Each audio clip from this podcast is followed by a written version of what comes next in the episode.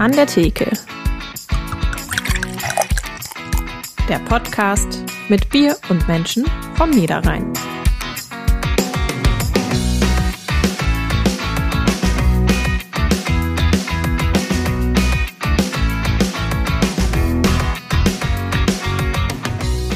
Wie lebt es sich, wenn man selbst genau sein Humor ist? Das fragen wir heute den sympathischen Zwei-Meter-Mann Johannes Fleur.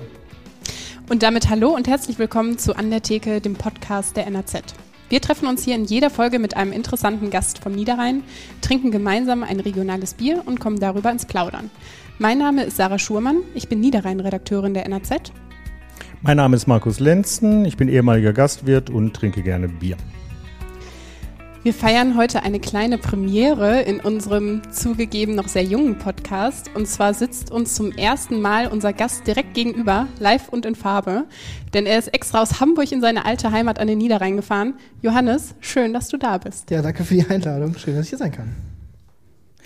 Wir fangen an mit einem Assoziationsspielchen. Ich mhm. schmeiß dir einen Begriff an den Kopf und du sagst kurz und knapp, ohne nachzudenken, was dir dazu einfällt. Mhm.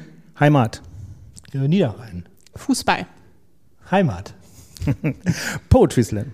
Äh, Anfang. Deutsche Bahn. Heute eine Stunde Verspätung. Günther Jauch. Äh, Zuneigung. Kritiker. Gibt's. Musiker? Gibt's auch. Astra. Äh, ich krieg übermorgen Johnson Johnson. Sehr schön. Jetzt ja. hast du mir die Überleitung kaputt gemacht. Ich wollte eigentlich sagen, womit wir beim Bier wären. Ja, ich bin ein kleiner Frechtag. Es tut mir leid.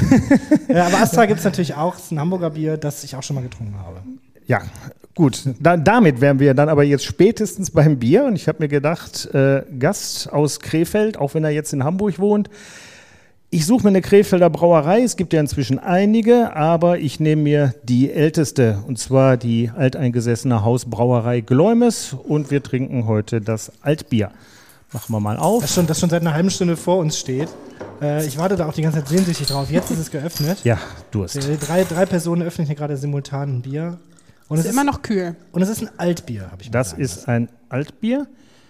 Wie gesagt, aus der Brauerei Gläumes, ält, äh, älteste Brauerei in Krefeld, gegründet 1896 von einem Herrn namens August Gläumes. Der hat eine bestehende Brauerei, Melzerei und Wirtschaft an der Sternstraße 12 in Krefeld übernommen, wo bis heute die Brauerei ihren Sitz hat. Da ist ausgebaut und umgebaut worden, aber ähm, die Räumlichkeiten sind an der gleichen Stelle. Und übernommen hat er das, wird vielleicht unsere Krefelder interessieren, von seinem Schwager Johannes Winges. Ah, Winges ist ja auch ein, ein Brauhaus. Siehst du? Auf das der Neusser Straße. Jawohl, auf der Ach, Fußgängerzone noch seinen, seinen Ausschank hat, allerdings, soweit ich weiß, nicht mehr selber braut, sondern brauen lässt. So, Komm. Jetzt haben wir hier so ein, so ein äh, Altbier vor uns. Es ist warm, wir der, haben Durst. Der wir gucken. Gastwirt hat am besten gezapft. ja, wirklich. Johannes und bei mir. Äh, hab, wir, sehen die übliche, ja. wir sehen die üblich, altübliche kupferbraune Farbe, ganz leichter Rotstich schönen, schon fast cremigen Schaum. Ich habe Jahre keine Alt mehr getrunken. Ja, dann Prost. Prost.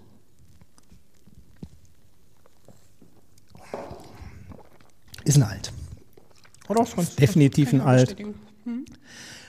Wir haben leichte Röstaromen. Wir haben die Farbe des Schaums kündigt schon an. Alles so ein bisschen nussig braun. Wir haben ein nussiges Aroma. Ich habe noch nie bei einem Bier das Gefühl gehabt, hm, das schmeckt aber nussig. Das ist doch eine Lüge. Du schmeckst doch keine Nuss raus. Welche Nuss du, schmeckst du, du denn? Haselnuss, Walnuss. Tatsächlich, tatsächlich ein Hauch Haselnüsse. Die sind im Nein. Geruch und auch, auch im Mund. Ich glaube, das kommt mit der Zeit, oder? Wenn man ganz viele verschiedene Biere probiert, irgendwann schmeckt man dann die auch, unterschiedlichen Auch unter, auch unter Anleitungen, das, ja. das kann man lernen. Diese ganze Sensorik muss oder kann man lernen, wenn man, wenn man will. Man darf es aber auch einfach so nur lecker finden. Wie schmeckt es euch, Sarah? Ich schmecke auch keine Nüsse raus. Hm. ich finde aber, das ist so ganz süffig. Also es lässt sich gut wegtrinken. Mhm. Der, der Biersommelier würde jetzt von einem geringen Trinkwiderstand sprechen. Ich finde das großartig. ich habe auch wenig Widerstand, das zu trinken. das geht ganz gut. Ähm, zu Bier haben wir einen kleinen Dialog aus deinem Buch Dialoge, den ja. ich gerne mit dir zusammenlesen würde. Seite, 100, ja, gerne. Seite 141. Ich werde hier richtig komplett reingeschmissen. Ja, es gibt ein Buch von mir, äh, wo nur Dialoge drin sind, weil ich bei Twitter viel bin. Und da äh, habe ich veröffentliche ich regelmäßig Dialoge in 280 Zeichen. Ich habe die Dialoge kennengelernt über deine Facebook-Posts. Genau, Fand da- einige super witzig, habe mir das Buch gekauft und der hier geht über Bier trinken. Fängst Genau. du an? Äh, ja, gerne. Sag mal, Ja. ist es okay, um 13 Uhr Bier zu trinken? Kommt drauf an, wie man es sagt. Verstehe ich nicht. Ja, 13 Uhr mittags ist zu früh. Also? Sagt man einfach 13 Uhr abends? Ah, weil abends Bier trinken ist ganz normal. Genau. Wie spät ist es? 13 Uhr abends. Ja, jo, Prost. Prost. Ah, der Dialog, ja.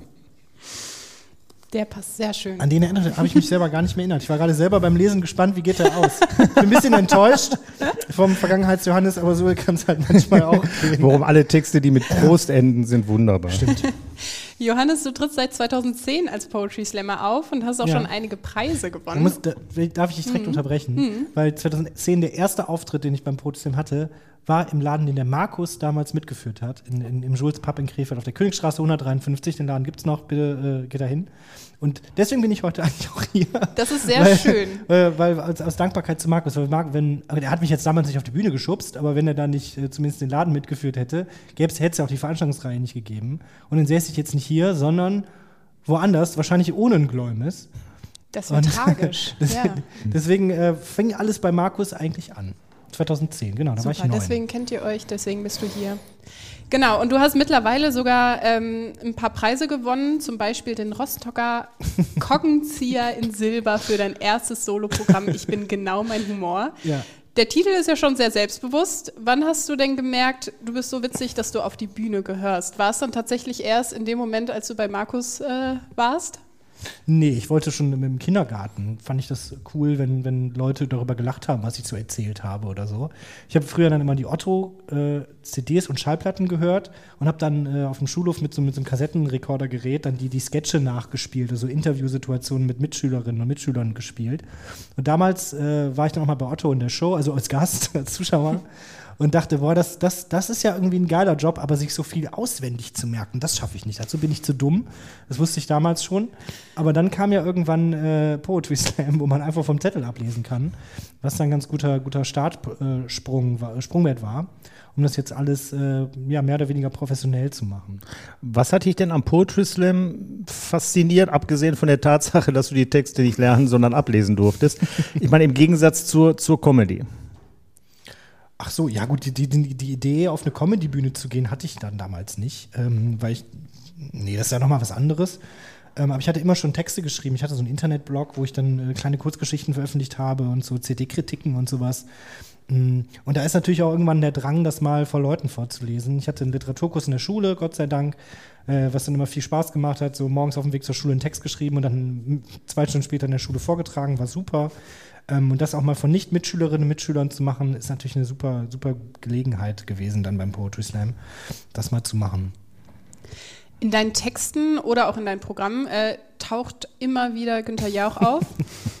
Jetzt möchte ich es aber schon mal wissen, in welcher Beziehung stehst du zu ihm? Ähm, Günther Jauch heißt mit zweiten Namen Johannes. Günther Jauch hat den gleichen Abiturschnitt wie ich, äh, nämlich 3,1. Und Günther Jauch äh, hat in meinem Geburtsjahr 1991 den Preis Krawattenmann des Jahres verliehen bekommen in Krefeld. Das heißt, das sind auf jeden Fall schon so ein paar biografische Annäherungspunkte. Und ähm, ich habe aus Versehen, glaube ich, jetzt inzwischen vier Fanfictions geschrieben zwischen mir und Günther Jauch, die immer ins, das Erotische wird angedeutet. Hm, Ich weiß nicht genau, wie das passiert. ich weiß nicht genau, wie das passiert ist. Es ist so eine, so eine ironische Verneigung vor der Figur, vor der öffentlichen Figur Günther Jauch, die für so eine Spießigkeit steht, aber so eine beliebte Spießigkeit, weil alle Leute einigen sich darauf, Günther Jauch ist ein netter Typ, so mit dem würde man gerne mal ein alkoholfreies Bier oder, ein- oder, ein- oder, ein- oder ein Radler würde man gerne mit dem trinken. Aber ich glaube, man wird sich mit dem nicht besaufen. Aber so, so gediegen ein Bierchen mit dem trinken, eins, da können sich alle drauf einigen. Das, deswegen ist er so eine interessante Figur und deswegen kommt er dann auch in ein paar Texten von mir vor. Weil er für, also es geht gar nicht um die Privatperson Günther auch, sondern für das, was er, um das, was er äh, repräsentiert. Hast du ihn mal kennengelernt selber? Nein, ich glaube auch nicht, dass er das witzig finden würde, dass, ich de, dass der für, für mich herhalten muss, so als Stereotyp des äh, typischen Deutschen. Ähm, ich möchte ihn auch gar nicht kennenlernen, weil äh, man darf seine Helden nie treffen. Das würde vielleicht die Illusion kaputt machen, weil die Figur Günter Jauch, die du beschreibst, würde es wahrscheinlich sehr witzig finden. Was Günter Jauch als Privatperson davon halt, lassen wir mal dahingestellt. Schöne Grüße. Der hört bestimmt unseren Podcast. Warum nicht? Äh, du hast vorhin schon angedeutet, dein Buch Dialoge, ähm, die Ideen zu den Texten kamen halt aus, aus, aus Twitter, aus Tweets, aus Ja. Twitter-Dialogen. Du hast 2019 in Krefeld ein, das erste deutsche Twitter-Festival ausgerichtet. Stimmt. Jetzt bin ich nicht auf Twitter unterwegs. Ich habe eine grobe Vorstellung, um was es geht und was Twitter ist. Aber was um alles in der Welt ist ein Twitter-Festival? Also ist natürlich auch in, in also Twitter ist in Deutschland kleiner als in, in beispielsweise in den USA, wo dann auch ehemalige Präsidenten die Plattform groß gemacht haben. In Deutschland ist das hauptsächlich noch so ein Sammelbecken für Journalistinnen und Journalisten und so ein paar Medienarschlöcher. Ähm, aber auch eben ein paar kreative Leute, die äh, in den Medien arbeiten und die auch auf der Bühne ähm, arbeiten und äh, Comiczeichner, äh, auch Comedians, äh, Autorinnen und Autoren, äh, Leute, die Musik machen, die tummeln sich da eben auch und teilen da kleine kreative Ergüsse, ähm, mal Quatsch, mal Poesie, mal Alltagsbeobachtung. Und da war ich dann halt lange aktiv, habe ein bisschen da reingeschrieben und habe das dann gemerkt, dass da sehr viele kreative Leute eben unterwegs sind und habe dann das Twitter-Festival ausgerichtet äh, im Sommer 2019. Ähm, das heißt, da sind dann Leute, die sich aus dem Internet kamen, zusammengetroffen, haben sich mal in echt kennengelernt. Aber es gab auch wirklich ein Kulturprogramm auf der Bühne mit Leuten, die in der deutschen Twitter-Szene unterwegs sind. Und das sind jetzt nicht irgendwelche Internet-Hyopies, also nicht nur, sondern eben dann auch mit Katrin Wessling, eine Bestseller-Autorin, oder mit Krieg und Freitag, ein Comiczeichner, der auch bekannt ist und aus Krefeld kommt gebürtig. Ähm, oder mit äh, MC Smoke und Gens, zwei Rapper, äh, die dann da aufgetreten sind. Und wir haben da eben ein kleines Festival gemacht, damit die Leute mal zusammenkommen, damit man so Twitter auf die Bühne und ins echte Leben bringt. Mm, Und das war, das war ganz gut besucht. Ähm, und wir haben da vor allem auch Geld für Sea-Watch gespendet. Also ich, ich habe das veranstaltet, mitveranstaltet. Ähm, aber ich habe da natürlich keinen Cent dran verdient, sondern wir haben am Ende 3000 noch was Euro an Sea-Watch gespendet. okay. Äh, nur mit dieser Veranstaltung, nur mit dem, was die Leute da vertrunken haben und Eintritt und so. Wir haben dann auch Kram versteigert von den Leuten, die aufgetreten sind. Und da waren so 200, 300 Leute aus dem gesamten deutschsprachigen Raum. Äh, sind extra Leute aus Wien angereist nach Krefeld. Ähm, die Airbnbs waren ausgebucht am Tag, nachdem, nachdem wir das angekündigt haben, was in Krefeld sonst, glaube ich, auch nicht so häufig vorkommt. Ähm, das war eine schöne Zusammenkunft, die sich letztes Jahr wiederholt hätte. Äh, mit Unterstützung der Stadt sogar. äh, was dann natürlich nicht passiert ist. Dieses Jahr wird es auch nicht so sein, aber demnächst werden wir das bestimmt nochmal noch mal wiederholen, weil das, weil das toll ist. Das sind Leute, mit denen tauschst du dich halt online aus und dann siehst du die, triffst du die in echt mal gebündelt auf einen Haufen. Und das sind nicht nur so Internetfreaks, sondern wie gesagt auch gestandene Künstlerinnen und Künstler. Ja. Beworben, beworben hast du also die Einladung hast du quasi als, äh, als Tweet, also auf, auf Twitter Auch. und auch, ja. Auch, ja, auch. Äh, wir haben auch Plakate erstellt, die, glaube ich, sämtliche Leute, die nicht bei Twitter sind, irritiert haben. Ähm, wir haben auch nicht so viele Leute von außerhalb von Twitter erreicht damit. Aber das war auch erstmal gar nicht das Ziel, weil wir wollten ja auch ein bisschen, dass die Leute unter sich bleiben. Ähm, ja, was war die Frage? Ich habe die Frage. Ja, genau. wir haben es als Cheatwurm. Ja, klar, bei Twitter war natürlich die Hauptwerbefläche dafür, das ist ja klar. Du hast äh, nicht nur das Buch Dialoge geschrieben, sondern auch ein Buch mit dem Titel Buch. Ja. Ist dir nichts Kreativeres eingefallen oder wieso heißt es genauso? Naja, es waren einige Titel in der Verlosung. Also, das ist jetzt eine, eine, eine Textsammlung aus Poetry Slam Texten und Quatsch, die ist 2018 erschienen. Ähm, und zu der Zeit war das so en vogue, wie die Franzosen sagen. So, so lustige Buchtitel, so ganz lange Sätze und so, wo dann der, der, der Buchtitel schon ein Gag ist und so. Und ich mache dann ja gerne das, was die Leute nicht machen. Oder was der Mainstream nicht macht und habe halt mich für so einen kurzen Titel entschieden. Man kann auch nachgucken, in der Deutschen Nationalbibliothek kann man nach Titeln suchen, ob ein Buch schon mal so hieß. Und es, dass ein Buch nur Buch heißt. So dumm war vor mir noch keiner. also es gibt so das Buch, so Otto das Buch, um den nochmal aufzugreifen zum Beispiel. Aber nur diese vier Buchstaben, das gibt, gab es zu meiner großen Überraschung noch nicht. Und äh, der Verlag hat auch Ja gesagt. Und deswegen heißt mein erstes Buch jetzt Buch. Sehr schön. Ähm, ich habe aus Buch einen Text rausgeholt, äh, den ich ganz super fand und der mich dann zur nächsten Frage leitet. Ich versuche Ich bin, jetzt mal, ich bin jetzt sehr gespannt. ich versuch mal den so zu lesen, wie ich mir das vorstelle. Auf einer Fahrt nach Übersee übersah ich eine C.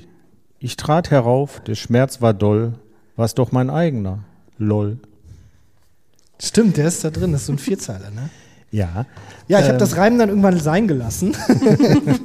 Hier hört man warum. Unten drunter ist übrigens eine, eine, eine Mokka-Kanne gezeichnet. Ja, Ähm, nicht von mir, von äh, Marit Blossheim, einer sehr guten Freundin. Das habe nicht ich gezeichnet. Ich habe hier in der Recherche für heute Abend ähm, in mehreren Kritiken zu Auftritten und Texten von dir gefunden, dass du immer wieder mit Heinz Erhardt verglichen wirst. Als ich diesen Text gele äh, gelesen habe, sprang mir tatsächlich auch Heinz Erhardt vors Auge. Ähm, Finde ich wenn- interessant. Ja, auch wenn, er, auch wenn ja. er mit LOL natürlich nichts, aber du weißt, was ich meine. hätte heute, wenn, wenn Hans Erhard noch leben würde, äh, Gott hab ihn selig, muss man Ja. glaube ich, sagen, würde er es vielleicht sagen. Ich höre das oft mit mit Heinz Erhard und Loriot Ja. und ähm, noch irgendwer. Höre ich immer wieder. Leute, mit denen ich mich gar nicht so befasst habe. Okay, aber, aber Hein- Heinz Erhardt, da fühlst du dich jetzt durchaus wohl mit der Bezeichnung oder mit der Kategorisierung. Das heißt, wohl mir ist das komplett Wumpe. Ähm, ich glaube, das ist immer nett gemeint, wenn Leute das, diesen Vergleich ziehen. Deswegen wehre ich mich nicht dagegen. Ähm, da gäbe es in der deutschen Humorlandschaft deutlich schlimmere Leute, mit denen man verglichen werden kann. Ich bin jetzt kein Fan von Heinz Erhardt oder so, ähm, aber ich komme da schon mit zurecht. Hast du denn einen absoluten Lieblingstext? Von mir selber. Also zwei Texte sind wirklich zeitlos immer noch gut. Ähm, den einen davon habe ich 2013 geschrieben und den anderen, ich glaube, 2016, 17. Ähm, ja, zwei. Vielleicht sagst du mal kurz, worum es geht. Oder lässt sich das nicht so kurz zusammenfassen? Doch, das eine ist äh, eine, eine Kurzgeschichte über einen dementen Maler. Dafür hast du auch einen Preis bekommen. Dafür habe ne? ich, ja, ja. Danke, das stimmt. ja, ja, ich habe Den aufgepasst. Jugendliteraturpreis des Heinrich-Heine-Instituts. Und das ist wirklich, da bin ich immer noch sehr froh, dass ich den mal geschrieben habe, weil da kann ich dann in 50 Jahren noch zurück, drauf zurückgucken, dass ich nicht nur Quatsch, vier Zeile und Dialoge geschrieben habe. Ähm, und eine Persiflage auf politische Reden, ähm, die der Grund ist, glaube ich, dass ich oft dann diese Loriot-Vergleiche höre, weil es von Loriot so eine Verballhornung von äh, typischen Bundestagsreden gibt ähm, die ich mir erst angeguckt habe, nachdem ich den Text geschrieben habe, weil dann der Vergleich kam. Ähm, und das sind zwei Texte, die mag ich immer noch gerne. Es gibt noch ein paar andere, die sind okay. Ähm, aber ich weiß nicht, ihr arbeitet ja auch beide, glaube ich, dann ein bisschen im kreativen Bereich. Äh, je, je, je neuer etwas ist, desto besser gefällt einem das ja grundsätzlich, oder? Also wenn etwas ganz lang her ist, dann denkt man immer erstmal, wow. Außer es ist wirklich ganz lange her, dann kann man sich oft auch daran nicht mehr erinnern. Das habe ich auch. Dann lernt man seine eigenen Sachen nochmal kennen, als hätte jemand anders gemacht, Mhm. oder? Das ist auch spannend. Oh, jetzt bin ich ans Mikrofon gekommen. Ich, ich kenne es ich kenn's jetzt vom, vom, vom Musikmachen. Die Songs, die man gerade mit der Band fertiggestellt hat, sind natürlich die ne, lebendigsten, frischsten, die gefallen einem am besten. Ja, natürlich. Warum Ah. ist das so? Dass Also- man sich selbst überrascht. Aber so Coldplay, finden die auch ihre neuen Sachen besser? Falls ja, wären die ja mit die einzigen. also, aber, also finden die auch, die ersten beiden Alben sind der Hammer. Und das ist ja jetzt keine Nischenmeinung, die ich da vertrete. Ich fühle mir mal mein Gläumes nach. das aber mal zur Frage, man, jetzt hast du es schon angedeutet. Ich weiß, du hast ja auch mal mit einem Kollegen, ihr habt aufgelegt. Was für Musik magst du denn? Das weiß. Stimmt. Ja, wir haben in Krefeld, glaube ich, siebenmal oder so eine Indie-Disco ähm, f- veranstaltet, weil es in Krefeld sonst keine Gitarrenmusikpartys gab und auch, glaube ich, nicht mehr gibt. Äh, damit habe ich es fast schon beantwortet. Ich mag gern Gitarrenmusik, ich glaube Alternative Indie und so ist das dann zusammengefasst und auch deutschsprachige Musik, aber nicht die deutschsprachige Musik, die im Radio läuft. Zumindest nicht in den Mainstream-Radiosendern und im öffentlich-rechtlichen und so. Ähm, sonst auch, ja, deutschsprachige Musik und Gitarrenmusik. Hamburger Schule? Hamburger Schule zum Beispiel. Nicht nur, aber, also da ist auch viel Quatsch. Ist mir teilweise zu verkopft. Aber äh, ich bin ja auch nicht so schlau. Deswegen, deswegen kann ich so Tokotronic, ist toll und so, haben auch schöne Lieder. Aber für manches bin ich einfach zu dumm. Ich möchte auch beim Hören nicht den Lektüreschlüssel lesen. ähm, aber nichts gegen Tokotronic. Äh, spielst du denn selber ein Instrument? Ich meine, ich, ich kenne ich kenn diese berühmten Auftritte mit der Backentrommel, aber spielst du ernsthaft was? Äh, ich kann rudimentär Gitarre spielen, aber das ist keine, ähm, keine, äh, kein Understatement. Ich kann wirklich eine rudimentär Gitarre spielen. Ähm, mein damaliger, äh, 7, 8, damals 87-jähriger Nachbar hat mir Gitarre spielen beigebracht. Äh, so ein paar Akkorde. Ich kann im Frühtau zur Berge spielen und bei Weihnachten irgendwie ähm, äh, Stille Nacht, Heilige Nacht. Aber nicht ansatzweise so gut, dass ich mich trauen würde, das irgendjemandem zu zeigen, der nicht mit mir verwandt ist oder sehr gut befreundet. Also eigentlich nein, ich kann eigentlich kein Instrument spielen. Doch, Backentrommel. Das ist ein, ein gern genommenes Feature deiner Moderation bei Poetry Slams. Äh, wenn du es den Leuten, die es nicht ganz kurz erklären möchtest und wie Oder bist du darauf gekommen? Vor- Vormachen, Vormachen, weiß, ja sicher. Weiß ich, ja, könnte ich, aber ich weiß nicht, ob das der Effekt ähm, an den Hörgeräten. Also groß ist, ich spiele auf meiner Wange, wenn man, auf, wenn man auf seine Wange schlägt, und mal gucken, ob das klappt. Ja, äh, kann man auch verschiedene Töne erzeugen.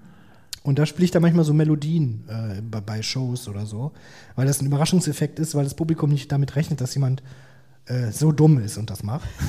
ähm, aber ja, da spiele ich manchmal Melodien. Zum Beispiel äh, sagt man eine Melodie. Bibi Langstrumpf.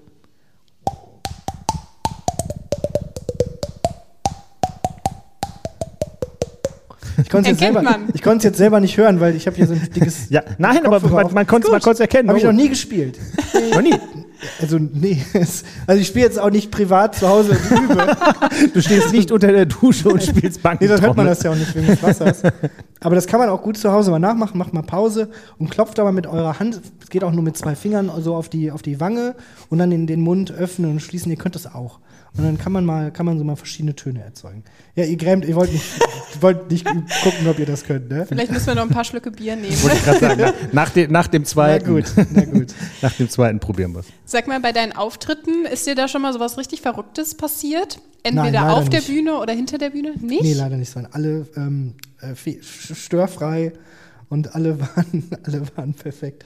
Du lügst doch. Ja, ähm, das, das wird dir nicht bewusst sein. Du hast gerade eine perfekte Überleitung ähm, geschaffen zum aktuellen Projekt, äh, an dem ich arbeite, ähm, wo ich auch zum Beispiel Markus macht schon so Fingerbewegungen. Du wirst, Ja. wirst, wirst, weißt, Ich hätte sowieso will? gefragt, Evi. Du hast ja nur, hast mir nur angedeutet, Ja, genau, du wärst weil, an was weil Neuem du, dran. weil du, Markus, mir den Kontakt vermittelt hast zu Stefan Reichmann, der auch bei euch zu Gast war. Der in unserer allerersten Folge war. Die Genau. war super. Ist die schon drau draußen? Wenn, Verdammt. Schneiden, schneiden. doch, doch, mein doch. aktuelles Projekt. Denn für mein aktuelles Projekt ähm, sammle ich gemeinsam mit André Lux, das ist ein Comiczeichner aus Stuttgart, der die Egon Forever Comics macht, sammeln wir Anekdoten von beschissenen oder missratenen Auftritten und fassen das als Buch zusammen. Ähm, weil André Lux, der Kollege aus, aus Stuttgart, hatte so ein Heftchen rausgebracht, wo er mit 50 Leuten aus seinem Umfeld äh, so Anekdoten zusammengetragen hat, wo dann irgendwie mal jemand besoffen aufgetreten ist oder auf der Bühne umgefallen ist vor äh, Alkohol oder so. Und so Anekdoten von so beschissenen Auftritten. Und ich bin da auch drin, habe das Heftchen dann gelesen und habe den dann gefragt, boah, das ist super, davon will ich mehr haben. Und dann meinte er, ja, aber das ist zu großer Aufwand alleine, da muss mir jemand helfen. Ähm, dann ist mir eingefallen, dass ich ja jemand bin, der das kann. und ähm, habe gesagt, ja, komm, wir machen das. Und ähm, ich weiß nicht, wann das ausgestrahlt wird, aber die letzten sechs Wochen habe ich nichts anderes gemacht, außer Leute nerven mit, hey, hau und gib uns mal eine Story. Ähm, mit Leute aus dem Umfeld, aus dem erweiterten Umfeld, Leute, die Leute kennen und sowas. Und mache seit Wochen eigentlich nichts, außer solche Geschichten sichten, einholen und lesen und lektorieren und so. Und da sind sehr schöne Geschichten bei rumgekommen. kannst du schon eine Ähm, verraten vielleicht? Ja, klar. Also ich kann natürlich noch nicht verraten, wer in dem Buch sein wird, aber ein paar bekannte Namen sind da schon drin, wo ihr beide sagen würdet, ach. ähm, aber Günther Jauch. nee, leider nicht, leider nicht, er hat nicht geantwortet. Nee, ich habe ihn nicht gefragt. ähm, aber so ein paar Promis sind schon drin, aber da, um die Prominamen geht es ja gar nicht, sondern um die Geschichten. Meine Lieblingsgeschichte ist von einem Schauspieler aus äh, dem Theater Darmstadt. Ähm, da darf man den, kann man den Namen bestimmt auch sagen. Schöne Grüße an Paul Sies. Der erzählt, dass er mit seiner ähm, Theatergruppe mal äh, Jugendtheater gespielt hat, und zwar Omel aus dem Eis. Und haben die dann vor so einer Hundertschaft an, an, an Kindern, haben die dann Omel aus dem Eis gespielt. Leider waren aber alle aus Versehen heftig verkatert von einer Party, die am Tag vorher stattgefunden hat. Und mitten im Stück hat dann der Seeelefant irgendwann in den kleinen See vor sich gereiert. Oh nein. Mitten, mitten im Stück. Aber alle haben einfach weitergespielt. Die, die Kinder haben geschrien, was ist denn das? Und in dem kleinen See, der da drapiert war, schwamm dann die Kotze. Aber alle haben weitergespielt, als wäre nichts passiert. Und das beschreibt Paul in seiner Anekdote wunderbar, wie der Seeelefant in den, in den, Reihe, in in den Reiher reiert. In den Weiher reiert, so in den Weiher reiert. Und das ist eine Geschichte, die hat er, die, die ist mir im Kopf geblieben. Ich weiß, wovon ich heute Nacht träume. Wunderbar. Ja, genau. Solche, solche Geschichten sind dann halt in diesem Buch drin. Das erscheint äh, wahrscheinlich noch in diesem Jahr. Ähm, da sammeln wir eben so Anekdoten. Ich glaube, so 150 Leute sind da drin mit 200 Anekdoten plus äh, Comics von Comiczeichnerinnen und Comiczeichnern, die thematisch damit zu tun haben. Ich glaube, so 30, 40 Illustrationen sind da auch noch drin.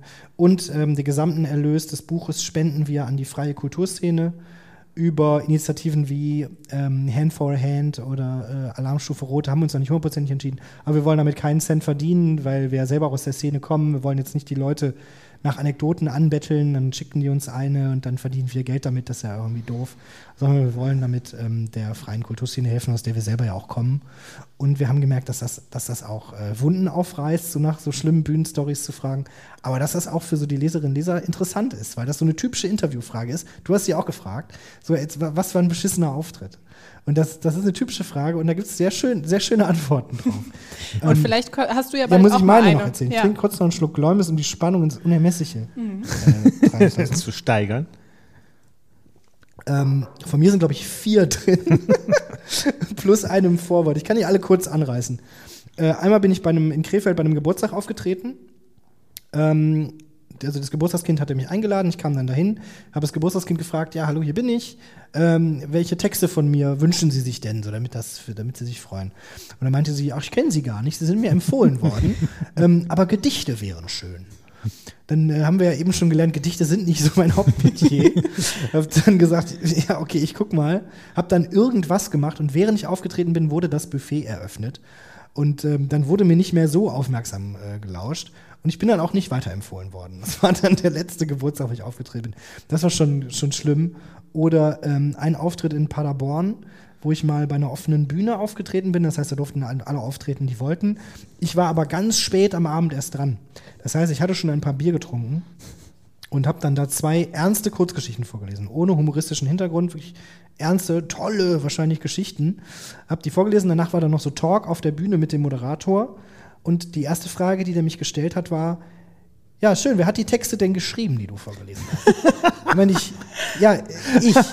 Ja, nee, komm, sag mal. Weil offensichtlich hatte ich dann nicht mehr den Eindruck erweckt, als könnte ich sowas schreiben, weil ich wirklich lattenvoll war ähm, und das war super unangenehm. Da musste ich auf der Bühne sitzen und vor Publikum und der Moderation erklären, ja, ja, das, das ist mein, das wirklich hier, guck, das ist mein Text, das habe ich geschrieben. Und ich bin auch gegangen, ohne irgendwie meine 20 Euro Gage abzuholen oder so, weil es mir so unangenehm war. Ich war auch nie wieder da.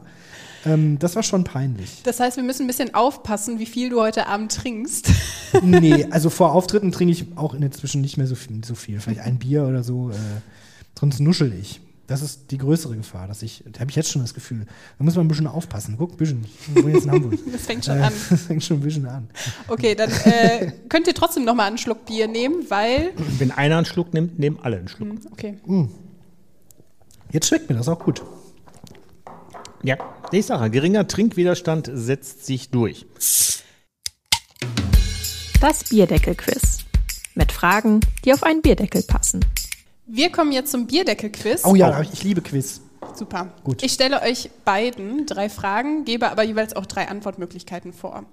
Also jeder drei Fragen und das ist ein Wettbewerb zwischen Markus und mir. Ja, also zusammen drei Fragen. Okay. Mhm. Ach so, wir, wir, können beide antworten. Ihr antwortet beide darauf. Und dann zählen Wer wir zuerst Punkte. antwortet oder äh, geheim oder wie machen wir das? Also bisher ist es noch nie so ein Wettbewerb gewesen. Ich Doch, weiß nicht, wie ihr es gestalten Ich bin, ich bin kompetitiver Typ. Hallo? Okay, dann zuerst. Wer als erstes hier ähm, Ich kenne ich, ich kenn die Fragen übrigens nicht und ich kann von hier aus nee. nicht spinksen, das Spiegel. Okay. Die erste Frage richtet, richtet sich an euch als Krefelder. Und zwar lautet sie, welcher berühmte Künstler wurde in Krefeld geboren? Ja. Ist es A. August Macke, B. Max Ernst oder C. Josef Beuys? Ja, das ist natürlich besonders in diesem Jahr äh, einfach zu beantworten durch äh, Joseph Beuys. Genau, durch das 100-jährige. Also unentschieden. Das ich glaube, es vor 100 Jahren geboren. Ja, doch, ist ja, 100 Jahren hm? geboren hm? worden. Dann aber mit zwei Monaten oder so nach Kleve verschifft. Ja, kann man sagen, verschifft den Niederrhein runter oder hoch? Nee, runter. Runter sagt man ja rein Richtung. Genau. Ja. Und Krefeld ist auch voll mit Plakaten zu Joseph Beuys, aber auch andere Städte. Auch in Hamburg habe ich schon Plakate für 100 Jahre Joseph Beuys gesehen. Ähm, wobei das, glaube ich, kritisch gesehen wird in Krefeld. Ne? Weil, nicht nur, weil Josef Beuys auch so nationalsozialistische Tendenz, ne, möchte ich gar nicht ausführen, mhm. so hat, sondern auch, weil er mit Krefeld eigentlich nichts zu tun hat. Also der ist da einfach aus ja Versehen geboren.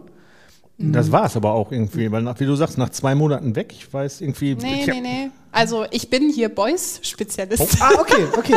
Ja, ich habe eine Serie für die NRZ geschrieben und war auch in Krefeld am Alexanderplatz. Da hat er die ersten Monate gewohnt. Und ist dann, genau richtig, ähm, ist er dann nach Kleve gezogen mit seinen Eltern. Ähm, und er hat selbst immer gesagt, er wäre in Kleve geboren. Die Geburt in Krefeld sei nur zufällig gewesen. Er ist aber später immer wieder zurückgekommen und hat auch in den Krefelder Museen Ja ausgestellt. klar, weil die so. Museen den eingeladen haben. So ist ja nicht so, als hätte er gesagt, Mensch, ich bin jetzt ein weltberühmter Künstler, aber in Krefeld au- ausstellen, das wär's doch. Sondern da hat die Stadt Krefeld dann das Portemonnaie aufgemacht und das, die, man, man schmückt sich ja dann auch gerne mit Ja. solchen Namen. Aber eine tolle aktuelle Ausstellung in Krefeld. Kann man sich jetzt auch wieder Im angucken. Kaiser-Wilhelm-Museum. Da bin ich, da bin ich, das, da, da ist ja ein Platz davor, der jetzt auch der äh, Josef-Beuys-Platz ist. Und da gab es eine Eröffnung, bei der ich auch aufgetreten bin. Und die komplette Veranstaltung wurde äh, moderiert von einer WDR 2 Kommentator, äh, Komment äh, ähm, Moderatorin und mit Bürgermeister und so. Und ich war dran, ich war der erste Act, der nicht von der WDR 2 Moderatorin ange angekündigt worden ist, sondern einfach so, also beim inoffiziellen, unseriösen Teil. das weiß ich noch so. Ah, Okay, jetzt sind die jetzt Bürgermeister alle weg, jetzt komme ich. Das weiß ich noch. Das ist jetzt ein ganz toller Platz. Leute, fahrt alle zum Kaiser-Wilhelm-Museum äh, am Josef-Beuys-Platz 1 wasch- wahrscheinlich. Richtig.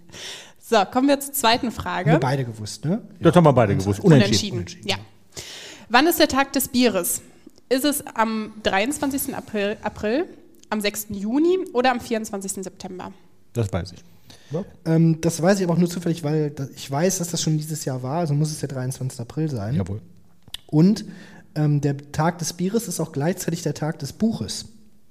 Ach, Äh, das ist ein kleiner Fun-Fact für alle Leute, die sich für Welttage des so und so interessieren. Heute ist bestimmt auch Welttag der Gummibärchen oder so, Welttag der Fledermäuse. immer so Irgendwas ist immer. Aber Buch und Bier fallen zusammen, was ich berufsbedingt ja dann auch weiß. ja gut, aber der ein oder andere Zusammenhang zwischen dem Genuss äh, von Bier und Autoren lässt sich ja durchaus nachweisen in der Geschichte. Das ist jetzt nicht völlig, völlig aus der Luft gegriffen, würde ich sagen. Das stimmt. Das hätten wir aber auch wieder beide. Nochmal unentschieden. Nochmal unentschieden.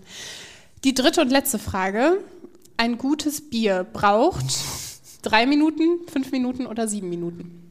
Ich brauche für ein gutes Bier auch mal zehn Minuten. Also ich verstehe verstehe die Frage nicht ähm, und überlasse sie dem Wirt.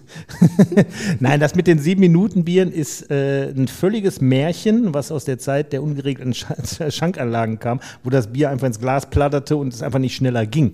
Äh, also man sagt heute, in der Regel sollte ein Bier in spätestens drei Minuten beim Gast sein.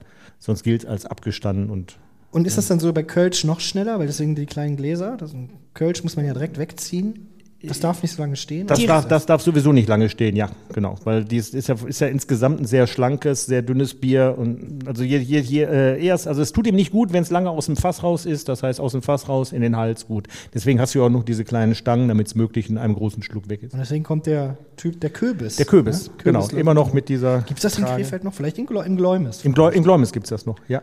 Wobei auch da, das ist ja kein Kölsch. Das ja, Ja, genau. Aber Kürbis noch, gibt es ja auch ist ja noch mal was. Noch Das sind diese, das sind diese, diese, äh, diese Dinger, wo dann 20 kleine 10, 15. Dafür gibt es bestimmten Namen, den ich, den ich nicht kenne für diese Tabletts. Aber Kürbis, Kürbis ist der, der, der schick aussehende Kellner. Ja, genau. In der Regel, So steht es in der Wikipedia. in der Regel unfreundlich. Freundlicher Kürbis ist ein Widerspruch in sich. ist das so? Das ist so. Okay. ich habe drüber nachgedacht. Mir ist das bei, wir waren, als ich das erste Mal im Gläumes war, es war mit einer Band und mein Schlagzeuger bestellte einen Pilz, bekam irgendwie ein Gläumes auf den Tisch geknallt mit den Worten, das ist hier unser Pilz. ich würde gerne noch einen Text mit dir lesen. Okay. Aus, äh, Aus dem Hitbuch. aus dem Dialoge. Hitbuch Dialoge. Und du hast gesagt, die besten Texte wären vorne. Nee, nicht die besten, so, aber ich lese ja selber davon auch manchmal auf der Bühne welche. Und die sind eher vorne. Was liest du denn passiv? Also wenn du, wenn du mal von jemand anderem was liest, was liest du gerne? Ich habe heute angefangen mit äh, dem Buch über äh, die Bild von den Bildblock, Bildblock ähm, Leuten von Mats Schönauer und, muss ich ablesen, Moritz Czernak. Ähm, da geht es um die, um die Bild und die Machenschaften der Bild. Äh, jetzt gerade bis jetzt im Buch um Griechenland. Äh, Wölfe sind nämlich so ein, so ein Feindbild der Bildzeitung. Immer Okay. wenn irgendwo ein, Wolf auftaucht, äh, äh, schreit die Bild Alarm, Vorsicht, die Wölfe kommen. Dabei sterben in Deutschland jedes Jahr mehr Leute durch Fische als durch Wölfe. Also die, den Leuten wird irgendwie Angst gemacht vor Wölfen und so. Und das lese ich jetzt gerade, äh, weil ich mich auch so für Medien und so interessiere. Und ansonsten, äh, was ich sonst selber ge- gerne lese, äh, wenn ich nach so nach Vorbildern gefragt werde, sage ich gerne FK Wächter. Äh, ein Zeichner der Frankfurter Schule, bei dem nie jemand sagt, aha, ah ja, kenne ich, sondern Nein, wäre es FK eine Wächter. Lüge, ja. FK Wächter. Ähm, Max Gold habe ich früher viel gelesen. Mhm. Ähm, das, also jetzt nicht mehr, aber so Stichwort, sowas hat mich inspiriert. Ich kenne die Titanic-Kolumnen, die waren großartig. Genau. Und die aktuellen Titanic-Kolumnen von Ella Karina Werner sind auch sehr gut. Die hat jetzt die. Jetzt aber ein Dialog Genau. von dir, und zwar die Seite 55. Ähm, jetzt fange ich an. Ja. ja, bitte? Hallo? Ist die gleiche, ich mache die gleiche Stimme wie eben, das ist die gleiche Person. Jawohl. Hallo, ist da die Pizzeria Napoli? Wer ist denn da? Kim. Mensch, Kim, Tag. Tag. Aber du, wir heißen nicht mehr Pizzeria Napoli. Nicht? Nee, waren, letzt, waren jetzt im Sommer mal da. In Napoli. Ja, potthässlich. Ja, und wie heißt die jetzt? Pizzeria Krefeld. Ja, viel besser. Ja. Ja, spielt natürlich mit dem Klischee, dass Krefeld keine schöne Stadt ist, ähm, dass er auch irgendwo herkommt. Ähm, jetzt gerade, ich wohne jetzt seit einem Jahr in Krefeld, äh, in, Hamburg, äh, aus Krefeld kommt. Wenn man von Hamburg nach Krefeld kommt, ist schon ein kleiner Schock. Gerade wenn das Wetter schlecht ist und die Stadt grau, äh, dann sind die Menschen das auch ausnahmslos. Mm, aber das, das Problem bei Krefeld ist ja, das, ist das Schöne ist drumrum. Die Burg Linden, der Stadtwald und so. Ne? Die Innenstadt ist ja wirklich nicht so doll. So, da hätte ich als äh, Eltern von Josef Beuys auch gesagt, komm weg. Die war nach Kleve. ich war nach Kleve. Kleve kenne ich nicht so gut, das ist bestimmt schöner. Ähm, aber ich mag natürlich Krefeld. Ich bin jetzt kein Lokalpatriot, weil das hieße, glaube ich, dass ich Krefeld besser finde als andere Städte, wo ich ja objektiv weiß, dass das nicht so ist. Aber ich unterstütze halt gerne die Leute aus der Stadt, äh, aus der ich auch komme und äh, in der ich viel gewirkt habe. Wieso bist du denn ähm, von Krefeld nach Hamburg gezogen? Ich bin letztes Jahr im Februar äh, nach Hamburg gezogen, in der Hoffnung, dass ich dann ein breiteres Kulturangebot erleben kann als in der Stadt Krefeld. Und dann kam Corona. Ja, genau. ähm, in der Hoffnung, dass man in Hamburg mal eine neue Kulturszene kennenlernt, äh, jeden Abend eine Show, eine Lesung, ein Konzert sich angucken kann, mal neue Kneipen. Bei Krefeld gibt es, glaube ich, vier Kneipen oder so, in die ich reinkomme und der Wirt sagt Hallo Johannes. Und ähm, das ist schön, aber war jetzt keine Perspektive mehr fürs Leben. Da muss da ja mal was Neues sehen. Ich weiß nicht, wie oft ihr jetzt schon umgezogen seid und mal den, die Komfortzone verlassen hat, wie man so sagt. Aber für mich war das jetzt der Punkt, mal äh, eine Exkursion zu machen. Kannst du denn Ja. schon so ein erstes Fazit ziehen, was so der größte Unterschied zwischen dem Niederrhein und dem Norden ist? Nein, kann ich leider nicht, weil wie gesagt, ich habe natürlich ein paar Leute kennengelernt. Ähm, also die sind schon ein bisschen reservierter, ähm, aber so richtig finde ich nicht, kann, dass ich mir ein Urteil erlauben darf. Ich fühle mich auch nicht als Hamburger. Ich fühle mich als Krefelder, der in Hamburg wohnt.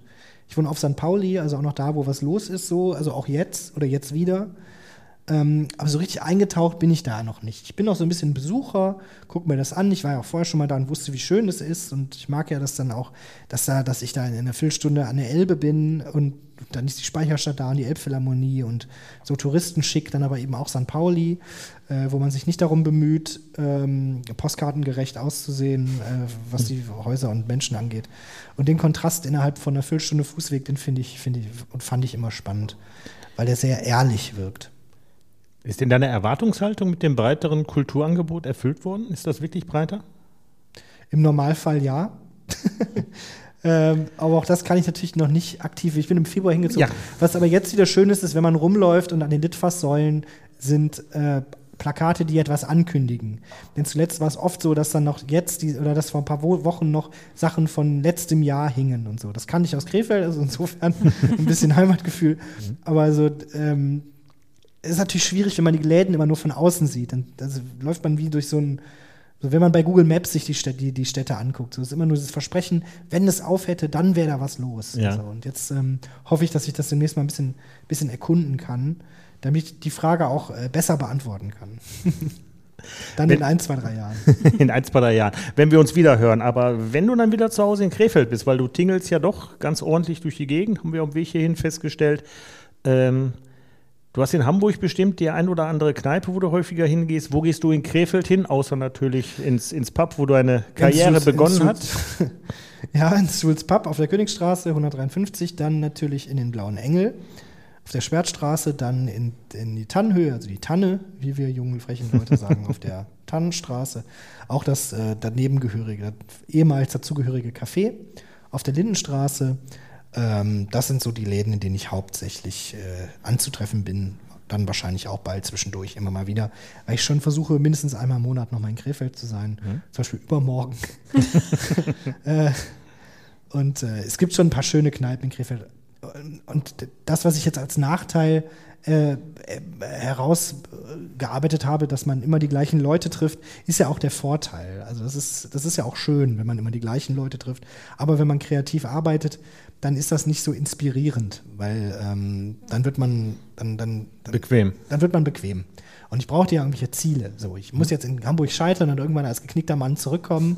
Das ist ja viel spannender, als jetzt die ganze, die, die ganze, das ganze Leben an, eine gleiche, am gleichen Tresen zu verbringen, glaube ich. Aber das kann schon passieren, dass du wieder zurückkehrst. Ich fürchte, dass es passieren wird. ähm, aber ich lasse mich da von mir selber auch überraschen. Man weiß das ja nie. Ich habe mal zwei Jahre in Paderborn gelebt, was rückwirkend auch niemand mehr verstehen kann. Inklusive Und, äh, dir. Inklusive mir. Also damit, immer wenn mir das einfällt, dass ich mal zwei Jahre in Paderborn gewohnt habe, äh, kriege ich Gänsehaut. Überall. also kann es sein, dass ich mal nach Leipzig ziehe oder Wien. Oder mal auswandere, das weiß ich ja jetzt noch nicht. Es gibt ja genug Gründe, ne? So, das zweite Gläumis. Wegen geringerem Trinkwiderstand gibt es ein zweites. So, mir ist dann irgendwann aufgefallen, die werben auf der Flasche mit der Bezeichnung, es wäre ein obergäriges Lagerbier. Jeder, der jetzt aufgepasst hat, bei der letzten oder vorletzten Folge habe ich den Unterschied zwischen ober- und untergärig erklärt. Ganz, ganz kurz noch. Obergärige Biere werden mit obergärigen Hefen bei höheren Temperaturen vergoren. Das heißt, die Hefe schwimmt obendrauf beim Gärprozess. Untergärige Biere, da sinkt die Hefe auf dem Boden. Die Gärung findet bei tieferen Temperaturen unten statt. Ganz einfach. So, das heißt aber, äh, alle Ales sind obergärig, sämtliche Lagerbiere sind untergärig. Ein obergäriges Lagerbier wäre also ein Widerspruch in sich.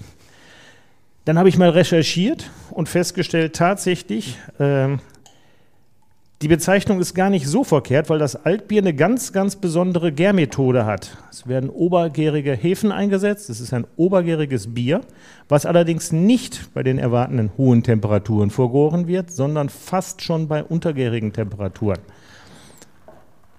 Das heißt, das Ganze dauert deutlich länger als bei anderen als bei anderen Bieren, weil die obergärige Hefe bei der tiefen Temperatur viel länger braucht, um den Zucker zu Alkohol zu machen.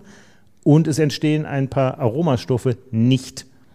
Das klingt jetzt seltsam, dem Bier fehlt etwas an Aromastoffen und dadurch bekommt es seinen urtypischen Nussigen Alt, Geschmack. nussigen Altbiergeschmack. So, das jetzt zum, äh, zum Bierlexikon. Man muss äh, dazu sagen, der Markus hat ja. das frei erzählt, er hat es nicht abgelesen. Also wirklich, kein Scherz, er hat es nicht abgelesen. Gerade Das kann man sich, erzählt. das kann man sich auch, also das kann sich auch relativ gut merken, weil ich fand das spannend, weil ich habe wirklich rumgesucht, so warum heißt das obergäriges Altbier? Wenn die es draufschreiben, wird ja was dran sein.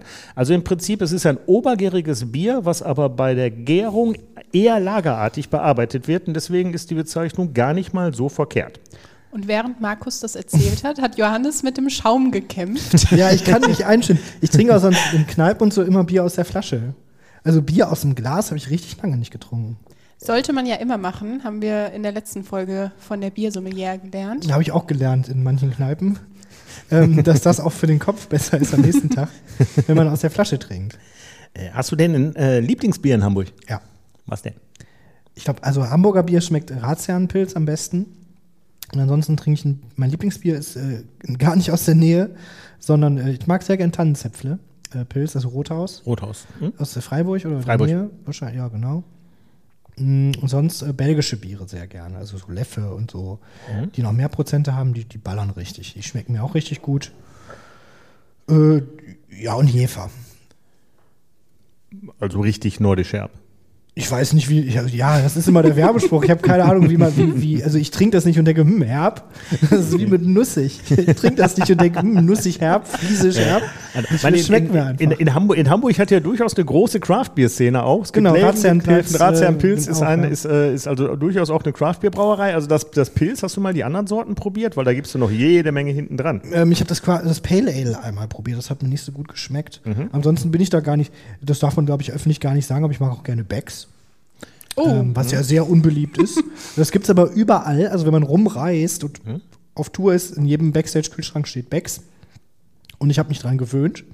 Und meine Zunge hat sich dann gewöhnt und jetzt kann ich das problemlos literweise in mich reinkippen. Und äh, finde ich auch gut von meinem Körper, dass dem das schmeckt. Jetzt bin, ist vielleicht nicht cool, dass man das gerne trinkt und so, aber so habe ich ein besseres Leben, weil es gibt es überall und ich kann das problemlos trinken. Aber auch das Gläumes Original hier gerade schmeckt mir gut. Ich habe offensichtlich keine hohen Ansprüche. Vorsichtig. Äh, also, das heißt, also ich hätte jetzt gefragt, ist Gläumes dein Lieblingsbier, wenn du in Krefeld bist, aber äh, offensichtlich nicht, oder? Äh, ja, was, was gibt es denn an anderen Krefelder Bieren noch? Königshofer Pilz, ist okay. Äh, Schlüffken, Schlüffken gibt es jetzt noch neu im Nordbahnhof, ist auch ganz okay. Die, die verkaufen auch Flaschen. Ja, Wienges? Äh, Winges, ja, hast du ja selber eben gesagt, sind wir gar nicht so sicher, ob die noch selber eigene. Die brauen äh, nicht, also das Bier wird im Auftrag gebraut, habe ich, die schenken es dann quasi und dann nur kriegen noch ein eigenes Etikett und dann ist das das Winges-Pilz. Ja, und ansonsten, was gibt es denn in den Kneipen, in denen ich verkehre? Ich glaube tatsächlich auch Becks vom Fass. Aber äh, wenn es gibt, Tannenzäpfle. Im Blauen Engel gibt es Tannenzäpfle. Das ist wunderbar. Aber äh, als, ne, du hast immer noch einen Fuß in Krefeld. Ich weiß, dass du Fußballfan bist. Jetzt treffen. Oh ja, da holt er schon Luft. Sieht bitter aus, oder? Für den KfC Uerdingen, muss man vielleicht dazu sagen. Ja, ähm, ja. ich möchte eigentlich gar nicht drüber reden. Der Verein ist jetzt, glaube ich, zum dritten Mal, seit ich Fan bin, insolvent. Und vor allem ist es ja so, dass vor ein paar Wochen noch der Klassenerhalt gefeiert worden ist. Wo dann auch ja 450 Krefelder Fans sich bereit erklärt haben, die Stadionsanierung quasi genau. äh, in ehrenamtlicher Arbeit. Genau, also es gibt, ja Leute, es gibt ja ne? Leute, denen der Verein äh, am Herzen liegt, nicht nur mir.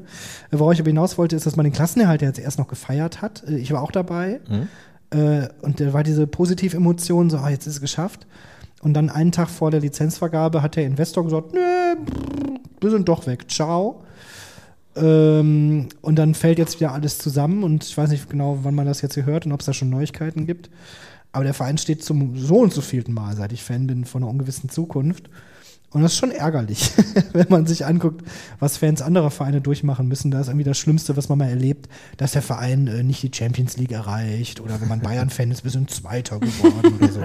Und mein Verein stürzt jetzt wahrscheinlich wieder in die vierte, fünfte, sechste Liga ab, was ich auch alles miterlebt habe und auch nochmal miterleben würde, wenn es soweit käme.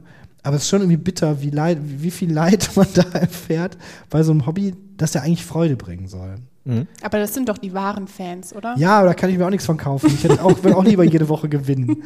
also, ich glaube, da ja. weiß man es nicht zu schätzen. Also ich weiß, ne, was Sarah sagt, stimmt ja. Also die treuesten Fans sind eigentlich die von den Vereinen, die ja halt nicht ganz oben mit dabei sind. Weil Bayern München-Fan sein ist doch irgendwie. Ja, ist langweilig. Ich mein, das so, kann doch jeder. Also. Ja, ich jubel aber auch gerne und freue mich, wenn mein Verein gewinnt.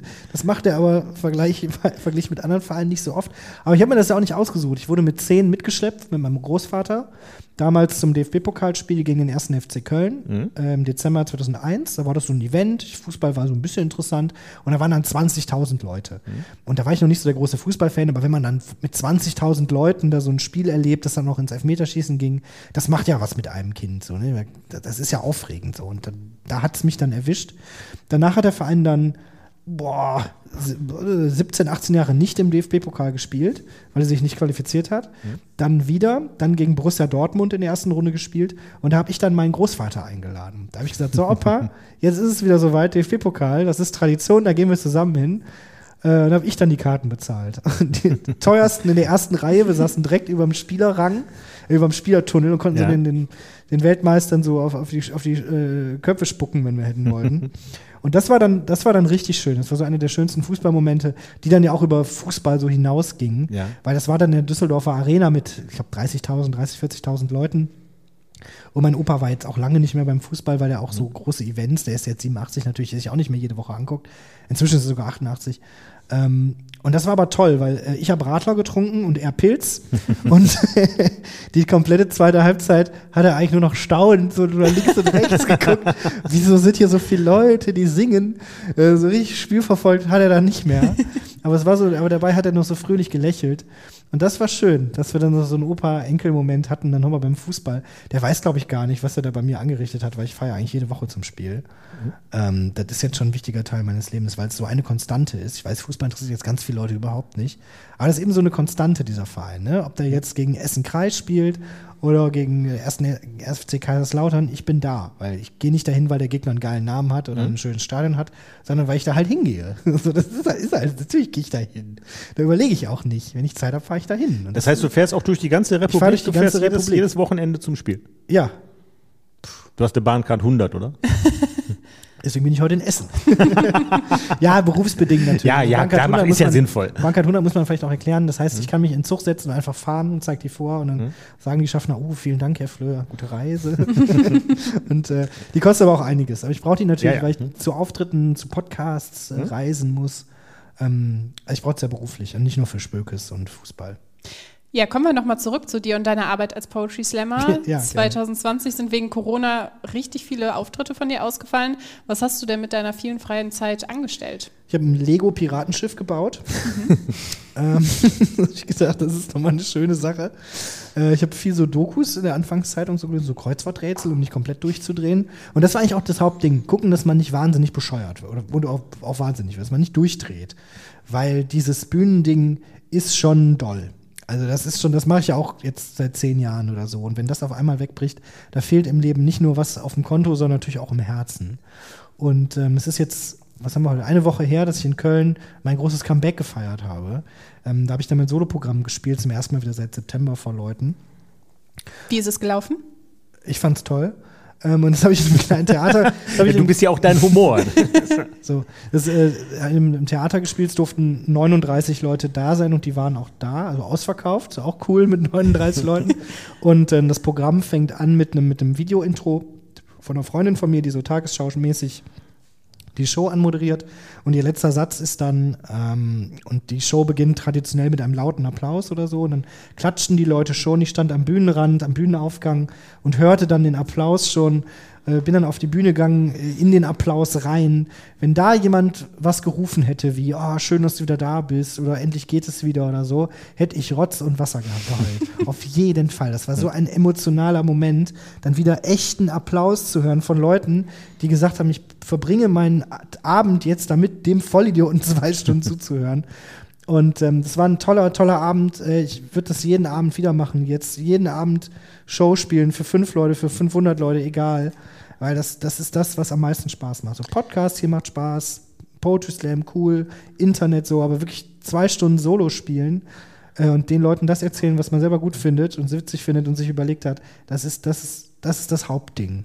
Da, Das da heißt jetzt für den- zusammen. Für den Sommer sind auch ein paar Auftritte geplant. Genau, also ob die stattfinden, äh, drücken wir mal äh, alle Däumchen, die es gibt. Ähm, aber sonst so ab Herbst. Also da bin ich jetzt optimistisch, habe ich letztes Jahr auch gesagt, aber jetzt bin ich wirklich optimistisch, dass es dann stattfindet. Äh, bereise ich dann ganz Deutschland und ich glaube auch Österreich und die Schweiz und spiele dann da meine Witze.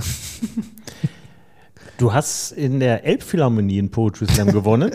ähm, Ja. Jetzt also von, von, von der Wertigkeit, weil du hast das jetzt mit Köln. Ich habe gerade wirklich mit, mitgefiebert, weil ich mir das so schön vorstellen Ja. konnte. Und ich glaube dir jedes Wort, wenn du sagst, hätte jetzt einer Bravo oder schön, dass du da Ja. bist gerufen, dass man dann Rotz und Wasser heult, kann ich mir vorstellen. Ich habe von Applaus geträumt. Und zwar nicht Applaus für mich selber, sondern im Traum war ich im Publikum für irgendein Konzert. Ja. Und dann war ein Song vorbei im Konzert und die Leute haben applaudiert um mich rum im Traum. Davon habe ich Gänsehaut gekriegt. Weil das so ein Geräusch ist, so Ja. das, das brauche ich als, als Wert, als- damit ich merke, warum, ich, warum ich das überhaupt alles mache. Weil man kriegt irgendwie Likes und hier irgendwie kauf, kauft jemand ein Buch, ist ja auch toll, tolle Ja. Bücher. Aber, aber dieser aber Applaus ist so, das ist am, für mich am greifbarsten. Ja. Das ist keine Zahl auf dem Konto, Konto auch wichtig, aber so, das ist, das, das, das wenn 50 Leute da sind, ich gucke denen ja in die Augen Mhm. und ich weiß am Ende, alle 50 hatten einen einigermaßen schönen Abend und bedanken sich noch. noch. Mhm. Das ist das Größte. ja. Aber das war gar nicht deine Frage. Äh, nee, die Frage war, also ich will jetzt, ich will jetzt eigentlich doch, will, will ich auf Wertigkeit, Wertigkeit raus. Wie gesagt, aber weil du hast mir am Weg hierhin erzählt, auch das in der Elbphilharmonie, also A, aufzutreten und dann aber auch noch den Slam zu gewinnen, äh, ist ja schon sehr speziell. Also wo soll es da, also obendrauf ist ja fast nicht mehr möglich. Ja, ich hoffe schon, dass ähm, dieser Beruf noch die eine oder andere positive Überraschung für mich bereithält, von der ich jetzt noch nicht zu denken vermag, dass die mal erreicht wird.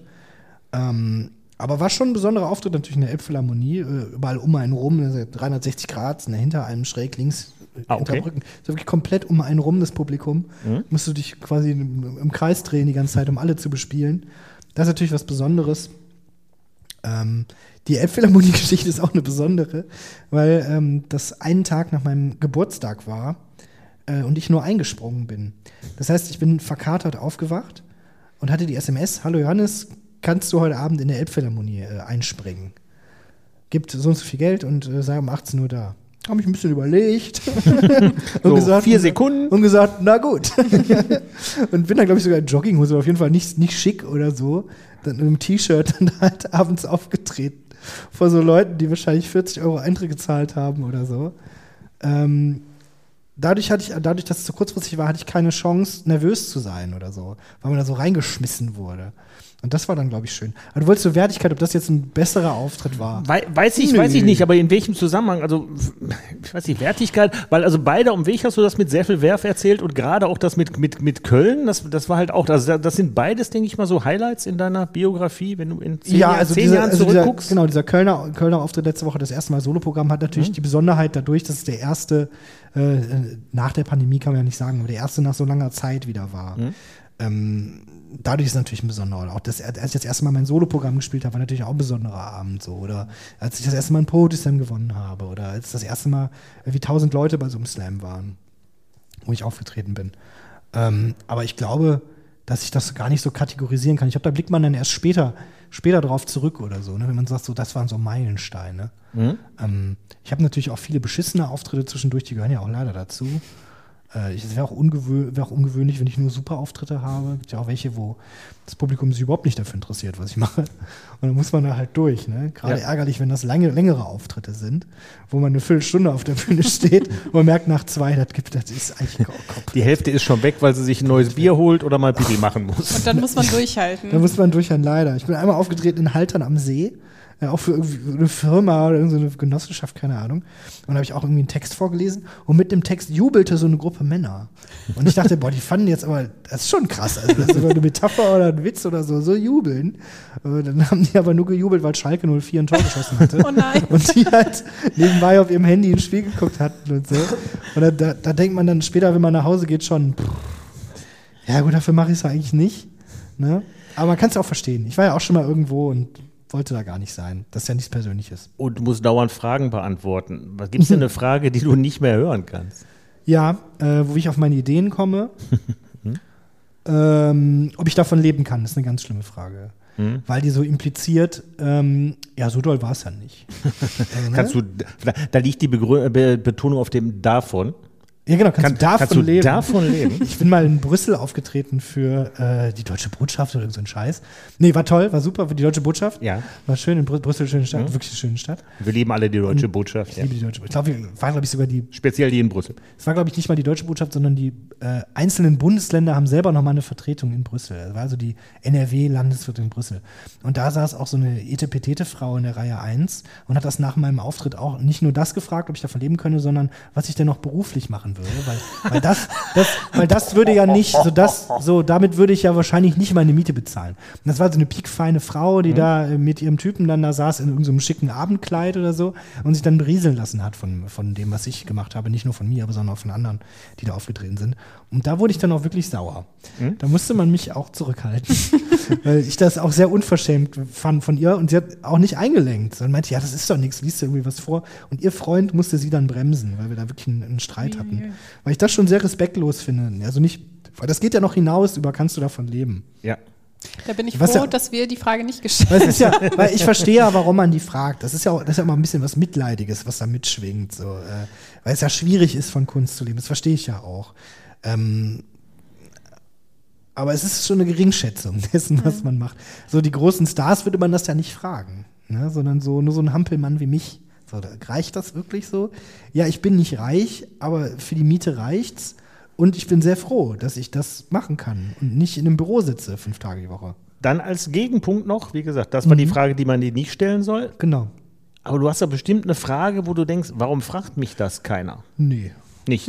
Ist also alles schon gefragt worden, wo du sagst, das würde ich gerne mal erzählen, also, haben sie mich alles schon nachgefragt. Spätestens in diesem Podcast. Genau, also Spätestens heute, heute waren viel, heute waren viele Fragen dabei. Also so Günther Jauch und KFC Oerding und so bin ich auch nicht so gerne nachgefragt, ehrlich gesagt. Aber das ist mir ja, also ich musste ja trotzdem darauf antworten. Ich bin ja auch, wenn ich in so einem Podcast zu Gast bin, Dienstleister. Ne? Kooperativ. Weil, Was haben wir jetzt, wenn, wenn, Leute, wenn ihr bis hier gehört habt, Dankeschön. Weil das hören ja hauptsächlich Leute, die mich gar nicht kennen, wahrscheinlich. Weiß Ach, ich nicht, das oder? ist schon Niederrhein-Publikum, ich denke schon. Okay, ja, dann schöne Grüße an den Niederrhein, an alle Leute. schöne Grüße nach ähm, Wülfrath, nach Viersen, nach Aldekerk, nach äh, Wesel und Das dauert jetzt aber, wenn du alle Äh, niederrheinischen das waren die ersten, die mir eingefallen sind. Und Kleve natürlich. Und Dienstlaken und Mörs. Dienstag ist, ist Niederrhein. Ja, da streiten sich äh, die Ja. Leute manchmal. Das ist so die Grenze. Ist nicht auch offiziell äh, Köln Niederrhein? Nein. Da gab es bei Harald Schmidt Nein. nämlich mal so eine, so eine Sendung, wo dann Manuel Andrak ähm, da so darüber redete. Weil die, aber welche Region ist denn Köln? Rheinland. Ist das nicht erst so ab. Ja, kann sein. Düsseldorf ist so die Grenze, würde ich sagen. Ja, wobei da. Aber also, die Düsseldorfer würden sich auch nicht als Niederrheiner bezeichnen. Die sagen dann, wir sind Düsseldorfer. Ja, das stimmt. Ne? So wie die Kölner auch sagen, wir sind Kölner. Ja. Nieder Mönchengladbach, Krefeld, Wesel. So, also von Krefeld, also von, von Kleve bis vor Düsseldorf. Kaiserswerth. und Duisburg. Und die andere Vielleicht Rheinseite. Duisburg, je nachdem, wen man in Duisburg fragt. Die, die. Rheinhauser Seite wahrscheinlich noch. Genau, die ist ja auf, auf unserer Rheinseite. Genau. Ne? Ich habe äh, Tüdelchen gemacht. Anführungszeichen. unserer. So, jetzt sind wir ein bisschen abgeschweift, aber das ist nicht schlimm. Ich könnte noch zwei Stunden weitermachen. Ich, Ich weiß, sehr gerne über mich selber reden, über Bier. Ich habe dir auch sehr gern zugehört, aber mein Glas ist langsam leer. Mm. Und das bedeutet, dass wir schon am Ende unserer Folge angelangt sind. Johannes, danke, dass du extra in deine alte Heimat gereist bist, um mit uns ein Bier zu trinken. Ja, danke, es hat wirklich viel, viel, viel Spaß gemacht. Markus, hat noch, hast du noch was auf dem Zettel stehen? Das fragst du mich gleich privat. Das, fra das, das frage ich dich gleich privat. Nein, nein, aber äh, ja, sehr schön, dass du da bist und wir freuen uns, wenn wir uns äh, beim nächsten Mal wieder hören beim NRZ-Podcast mit Markus und Sarah, tschüss. tschüss. Ein Podcast der NRZ.